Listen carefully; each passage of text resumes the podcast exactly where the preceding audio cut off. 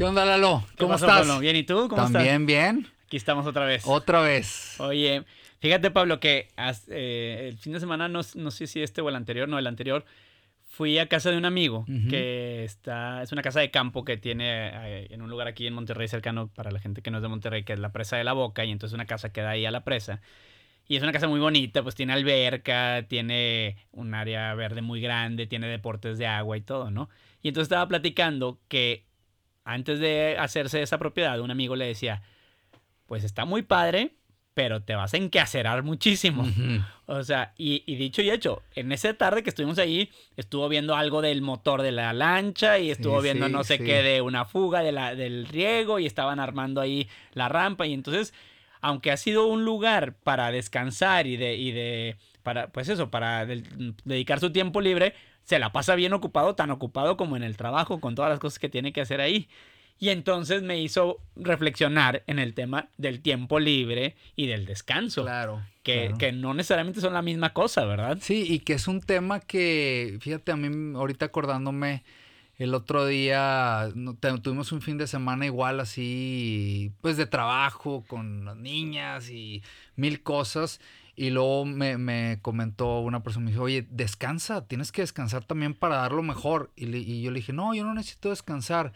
Y luego me quedé pensando cuando dijimos, hoy vamos a hablar del descanso, pues que es un tema que hay gente que piensa que no necesita descansar, hay gente que quiere y no puede, hay gente que no piensa ni en el descanso y hay gente que se la pasa descansando todo el día. De acuerdo, de acuerdo. Pero, pero la, la pregunta es, o sea, ¿el descanso es necesario? ¿Tú, tú, tú qué crees? Sí, no? bueno, eh, claramente el descanso es necesario. O sea, eh, hay, toda, hay mucha evidencia de que, por ejemplo, hablando del tema del sueño, que el sueño no es, eh, no es importante necesariamente cuántas horas duermes, sino que el sueño sea reparador. Ok. Y básicamente lo que esto te dice es que el descanso y, en este- y por ejemplo el sueño eh, reparan las células y reparan eh, varios mecanismos donde por ejemplo todo el día la adrenalina está elevada y entonces al descansar la de- los niveles de adrenalina bajan o todo el día estás consumiendo líquidos de tu, de tu propio cuerpo a una, a una tasa de consumo, a una cierta tasa que cuando estás descansando se consumen menos los líquidos. Entonces hay un tema orgánico del descanso que es necesario. Ujú. ¿ok? Eh, pero luego estaría a lo mejor la parte de mental o anímica del descanso. ¿Tú qué Claro, piensas y de eso? qué es descanso también, Es- porque luego esa la definición de descanso para cada quien puede ser diferente. O sea, puede ser dormir, puede ser tirarme a ver la televisión. Para unos el momento de descanso o el tiempo libre, que es esa línea que ahorita platicaste, puede ser, pues mientras no estoy trabajando me voy al gimnasio y para mí es un descanso, pero luego yo digo, pues un descanso físico no es, ¿verdad? Porque vas y te metes más friega ahí al gimnasio que, que en el trabajo, pero tal vez hay un descanso mental. Y luego de todas esas dimensiones, la física, la mental y las que le podemos poner, tiene que haber como el balance perfecto del descanso de cada una de ellas, porque, porque como tú estás diciendo, es necesario, ¿no? Sí. Y luego entonces ahí entra el tema del tiempo libre. O sea, eh, el tiempo libre es lo más fácil de definir y lo, lo definen como el tiempo que queda después de haber terminado tus obligaciones o actividades que cumplen con tus necesidades. Ok. O- ok, O sea, es decir, si tú terminas de trabajar y llegas a tu casa a cuidar a tu hijo bebé dos horas, eso no es, No es tiempo, libre, libre. porque es parte de tus obligaciones. Claro. O si, o por ejemplo, si tú terminas de trabajar y vives solo y luego saliendo de trabajar vas al súper a hacer el, eh, el mandado, pues eso también es parte de tus necesidades. Entonces no entra dentro de tu tiempo libre. A lo mejor diferente a que si yo me tomo una tarde para ir al supermercado a comprar comida muy seleccionada Que te para, gusta. para, que- para yo cocinar en la noche, que es otra actividad que me gusta, que solamente puedo hacer a lo mejor un día a la semana como parte del tiempo libre y o del descanso. ¿verdad? Claro, no, me queda claro. Sí, yo, yo ahí eh, m- me llegan muchas dudas que pudiera ser que también mucha gente se las haga, porque igual, el supermercado puede que no sea un descanso, pero para alguien sí puede ser un descanso mental del día a día del trabajo, o es más, para una mamá que lleva ocho horas cuidando a su niña, eh, que no deja de llorar, y se va al súper, puede ser su descanso mental que le haga llegar una hora después a seguir con, con la niña, ¿no? Aunque físicamente puede ser más desgastante, el ir al súper y cargar y, y buscar y leer y, y todo lo que tenga, que, todo lo que ocurre ahí. Eh, pero el descanso sí llega a ser un descanso mental. Ahora sí entiendo que digas, no es tiempo libre. Pues no, no, es- no, nunca Ajá, fue tiempo libre, pero fue un descanso de la actividad de cuidar a la niña. Pero la, la pregunta, y, y yo creo que uno de los temas importantes también es, si nos vamos al, al, al lo más profundo, es decir, un descanso que es realmente algo de no hacer nada, de poder no hacer nada, ese es necesario, ese es indispensable. ¿Tú qué opinas? Pues mira, ahí e- ese descanso eh, del que mencionas de no hacer nada es lo que también luego han definido como ocio. Ajá. Y entonces, el ocio es una parte del tiempo libre. Entonces, como ya te digo, la- el tiempo libre es ese tiempo que queda después de cumplir con tus necesidades y tus obligaciones. Dentro de ese tiempo libre, tú puedes dedicarlo al ocio o bien dedicarlo a una actividad, a lo mejor, que, aunque- que aunque sí sea descanso, pues es una actividad de- demandante como hacer ejercicio intenso o algo así, ¿no? Pero en el ocio, en el de no hacer nada, se ha visto que también es importante el de, el de, el de no pensar en, en nada, el ver series o, o es- eh, simplemente eh, eso, no hacer nada, o sea, descansar, Sí, no, claro, yo, este- yo- yo me acuerdo perfectamente que he estado en unas vacaciones sentado haciendo nada y me dio el pensamiento de que es que así deberían de ser todos los días. O sea, realmente estoy haciendo nada. Estoy, estoy dejando que el reloj eh, corra sin que yo haga nada ni piense en nada y, y, y hay como una desconexión y son pocas las veces. Digo, también cuántas veces puedes. Sí, exacto. Y, y yo creo que para, para poder en- entender esto es, eh, por ejemplo, desde el punto de vista laboral, el tiempo libre, por definición, es el fin de semana. Pero para ti, el fin de semana no significa descanso u ocio. Claro. y- Pero dentro del fin de semana, por ejemplo, te voy a decir a mí cuando me pasa, eh, eh, y todas las semanas me llega este momento. Los sábados en la noche, cuando se van a dormir mi hijo y mi esposa, yo adrede no me voy a dormir. Y me quedo como de 9 a 11 haciendo nada. viendo tele o repasando algunos videos de cosas que quiero ver en YouTube o leyendo algo. Claro. Este, eh, generalmente a veces hay algunos partidos de fútbol que son a esa hora y, y yo lo veo o me distraigo ¿Y, y con crees eso. que eso realmente te sirve? o Sí, sea, ¿crees siento- que, que siento te un- nutre de alguna Siento forma? un bienestar de estar Ok. es- es- sentado ahí en el sillón, ya todo dormido, yo viendo y distrayéndome, o sea, porque, porque también lo platicábamos tú y yo que, que este descanso mental, o sea, dentro del tiempo libre y dentro del ocio, el descanso mental, pues puede ser valioso para luego seguir dando lo mejor de ti, por ejemplo, tener tiempo a solas, pues o de tus hijos o de tu pareja. Claro. O, o de tus Claro, papás, o de claro. con quien vives, de tu roommate, si vives con alguien. O sea, un momento de descanso eh, mental eh, ayuda a seguir adelante y a poder darlo. a ver, los mejores momentos de reflexión y lo voy a decir también de reconciliación en algún problema es cuando estás descansando del problema y que ya lo interiorizas y lo piensas. Bueno, eso me pasa a mí. Si yo estoy ahí con el problema, tal vez le batallo un poquito más, ¿no? O sea, me, me cuesta Claro, un poquito. Pero claro. si, si, si me despego un poquito y, como tú dices, estoy en, en un break o en un descanso del problema, ahí es donde me vienen las ideas y las soluciones a veces de, poder lograrlo. Y, y luego, bueno, también en este tema, eh, yo pienso que para ser justos con el tema del tiempo libre, bueno, es que a veces el tiempo libre, pues es un lujo, ¿verdad? O sea, eh, no todas las personas, por sus trabajos o su situación o sus circunstancias, pueden tener tiempo libre y sobre todo tener tiempo de ocio, de no hacer nada, ¿verdad? Sí, claro, buen punto. O sea, hoy, sumando sobre el punto que acabas de decir, hoy, hoy en Europa hay una tendencia de bajar a cuatro días la semana laboral. Pero si nos vamos al punto de vista que tú dices, oye, depende del estatus socioeconómico, yo, yo me preguntaba, ¿realmente qué pasaría si eso se hace en México? Si dices, les vamos a dar, en vez de cinco días de la- laborales, cuatro días, te vamos a seguir pagando lo mismo, ¿qué pasaría? ¿Realmente la gente descansaría? O realmente, o la gente se iría a buscar otro jale alterno para ganar más lana, ¿verdad? Y tal vez fu- funcionaría o no funcionaría, porque está comprobado, y por eso están yendo a estos de cuatro días, que la productividad es mayor con, con cuatro días de trabajo y tres de descanso. No sé cómo se dividir- dividirían, pero al final está comprobado que no solo son más productivos, sino en teoría son más felices, que Sí. le tiran a ese Pero tema. claro, eso es también porque probablemente son países que eh, por su economía Claro. permite que la gente pueda trabajar cuatro días. y puede eh, disfrutar un descanso de tres días en vez de pensar en generar más, más, Más más ingreso, por- o- por necesidad, claro, ¿verdad? como las vacaciones en Europa que, o en España, que son de un mes o no sé Claro. cuánto les dan en las empresas y, Sí. y a las mujeres eh, eh, eh, que, eh, embarazadas. eh, Le dan mucho, tiempo de más que descanso, sí. Bueno, y entonces este punto de que de o sea, de que no siempre a lo mejor tienes el tiempo libre y sobre todo dentro del tiempo libre a lo mejor no tienes tiempo de ocio, pero pero a lo mejor lo que pensamos es que sí hay que tratar de, de, de hacer el tiempo libre. O sea, y esto me pasa mucho a mí, por ejemplo, en la medicina. Uno de los problemas más grandes eh, de lo que yo hago es cuando le tengo que decir a la gente, como una receta médica, que tiene que hacer ejercicio.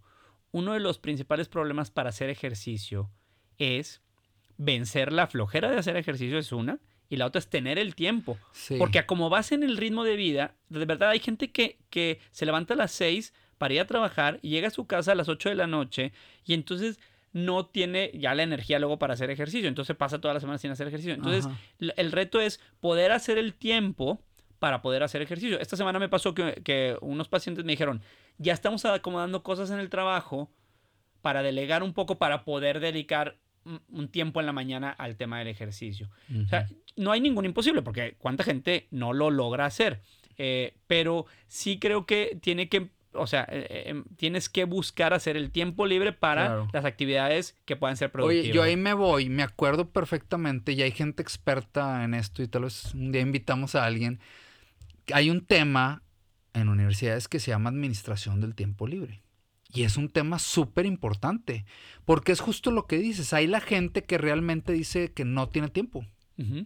Y, y esos, ah, eh, justo este tipo de talleres o estas materias, administración del tiempo libre, te llevan a ver cómo sí encuentras el tiempo, porque el ejemplo que siempre te dicen es, a ver, ¿tú realmente crees que trabajando cuatro horas seguidas sin parar vas a ser igual de productivo que si trabajas una y media, descansas 20 minutos y trabajas otra hora y media? Pues tal vez vas a hacer más en esas tres horas con ese descanso en medio que las cuatro que estuviste ahí medio trabajando porque sabías que ibas a durar cuatro horas y entonces medio la administras para no cansarte tanto y para que se te vaya más rápido el tiempo.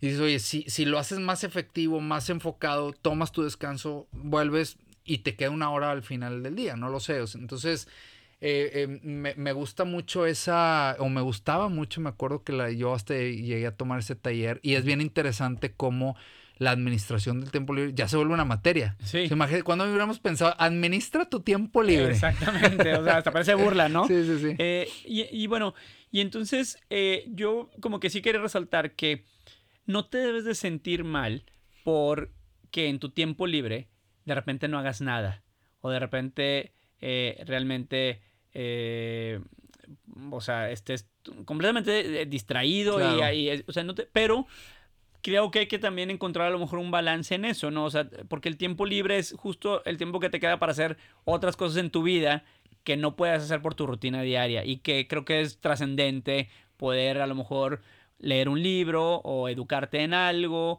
eh, adquirir conocimiento, eh, enriquecerte de alguna manera, porque bueno, eso es, es satisfactorio y, y- y trae un bienestar en la vida, ¿no? Claro. O sea, eh, sabemos que el tiempo de ocio pasivo, esto donde no haces nada, bueno, pues no, no trae ningún necesariamente beneficio, salvo el beneficio, a, a veces también se ha visto como de salud, ¿eh? O sea, el estar descansando sin hacer nada, como eso decías, de estar un- Sí. en una playa ahí sin acostado nada Claro. más, sin hacer nada, eso también trae un cierto Claro, y es beneficio. que yo, yo, yo estoy, yo confío y estoy seguro que eso te baja a tus niveles de estrés Sí. y, y te, te hace que cuando tú estés a punto de llegar a una enfermedad por grandes niveles de estrés crónico, lo que sea, pues te da un descanso de eso y vuelves a agarrar aire. Sí, así como el no descanso te puede provocar enfermedades, Claro, ¿verdad? que- como en el deporte, el no descanso te lleva a estar sobreentrenado y al final es, es mm, eh, Contraproducente. gran- su- Sí. completamente De contraproducente. hecho, tú me acuerdo que me- hace unos años me hablabas, me empezaste a hablar mucho del tema del descanso en el deporte y tenías ahí Sí, algunas cosas que habías sí, leído. que, está, que estaba comprobado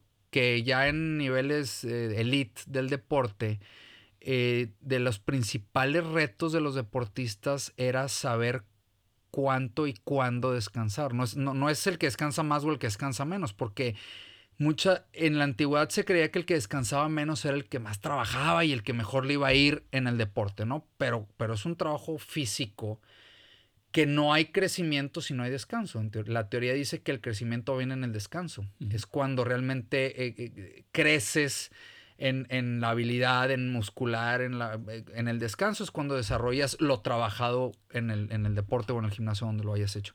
Entonces, ya, ya el tema del descanso se vuelve un tema estratégico en los, en los elite, en, los, en los jugadores elite. Eh, eh, hoy, hoy tú sabes que este Williams, ¿cómo se llama? El coreback de, de los Seahawks, de los halcones marinos, acaba de decir que le invierte un millón anual en su cuerpo, que al final es el descanso, es la reparación. ajá, exactamente. En, temas de, sí, pues eso, del, tiempo libre fuera del entrenamiento y del trabajo. Cuando eso no lo hacían antes. Antes era trabajo, trabajo, trabajo. Y venían las lesiones y, y, yo lo transfiero directamente a nuestra vida diaria. Oye, el trabajo es igual. El, el cuidar niños todo el día es igual. El, el estar eh, todo el día con labores de la casa pues puede ser similar. Entonces sí tenemos que tal vez seguir ese ejemplo que hoy los elite, eh, los deportes elite lo están haciendo de invertirle dinero a nuestro descanso. Y, luego está, y creo que este tema nos lleva mucho a lo del burnout, porque ese es un concepto, bueno, eso yo sí lo veo en, la clínica, o sea, en, la consulta. Claro. Gente que llega al final de un mes de muchísimo trabajo y estrés y, y, o sea, y poco descanso, inclusive de dormir, eh, llega enfermo. Y entonces, o por ejemplo, nos pasa a nosotros con los, los, residentes, los que están haciendo especialidad, que trabajan durante el día en el hospital y en la noche se tienen que quedar de guardia, trabajando en la noche y, y, en la mañana siguiente están fundidos. Y, y se sabe que, por ejemplo, el tema, por ejemplo, de no dormir es el equivalente como estar alcoholizado en cuanto a tus ah, reacciones y a tu juicio mental, ¿no? Y lo que eso puede traer en, ese nivel de delicadeza de que un doctor no descansado tome un cuerpo... Y, bueno, otra vez, la situación de los, de los residentes aquí en México es como la situación de muchas personas que trabajan e, en este país que no tienen, pues no depende de ellos, desgraciadamente. Pero entonces creo que sí puede ser como un objetivo profesional o de vida que cuando estés en una posición, a lo mejor, por ejemplo, para ellos, cuando ya sean médicos, tienen que darle importancia al descanso. Porque luego, por ejemplo, en el caso de los médicos, como terminan de estudiar muy grandes, se quieren comer el mundo en cuanto a trabajo, en cuanto salen, y les pasa lo mismo. Trabajan 14, 16 horas diarias y no está, no hacen ya no rindes igual, no, rindes igual. O sea, el momento efectivo es, es, pobre. Y, y, y, básicamente es porque no nos enseñaron o no se entrenaron a darle algo de, de, prioridad o subirlo en la escala de valores el descanso. Claro. Y creo que esa es una cosa que podemos transmitir a, gente más joven, a nuestros hijos, a, empleados, etcétera. O sea, administrar esto. Y es que están, eh, también están tan de moda las, las frases de hardware, hard work pays off, ¿no? El trabajo duro siempre paga. Pero también están, están las frases de, oye, una cosa es trabajar duro a lo, a lo loco o a lo tonto y otra cosa es trabajar duro inteligentemente. ¿sí? El ejemplo que yo siempre pongo es el taxista eh, tradicional que está dando vueltas, gastando gasolina, viendo a ver quién, quién eh, dónde encuentra algún pasaje y está gastando mucha gasolina y mucho de las llantas y el carro se está deteriorando y tal vez levanta dos o tres pasajes contra un Uber que está parado, que tiene una tecnología nueva, diferente y que lo hace llegar al lugar indicado en el momento indicado sin tener que estar gastando gasolina. Tal vez hasta puede estar sentado en su casa esperando a que la aplicación le diga ya ven por alguien y ese es tal vez hace el mismo trabajo efectivo sin tanto desgaste. Sin tanto desgaste. Y ese para mí es el trabajo inteligente, no es tanto el trabajo duro, es trabajo duro es tal vez hasta el lugar puede hacer más en menos con la tecnología, entonces el trabajo inteligente juega un gran papel.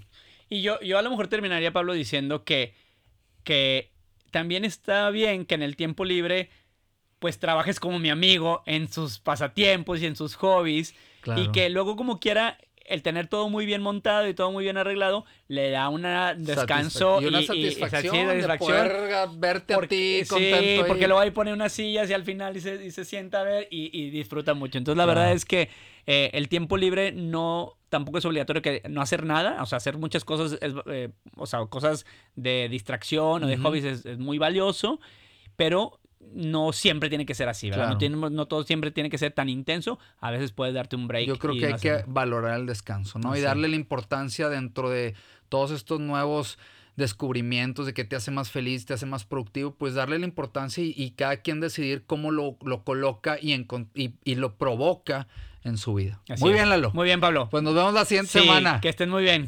Bye. Cuídate, bye.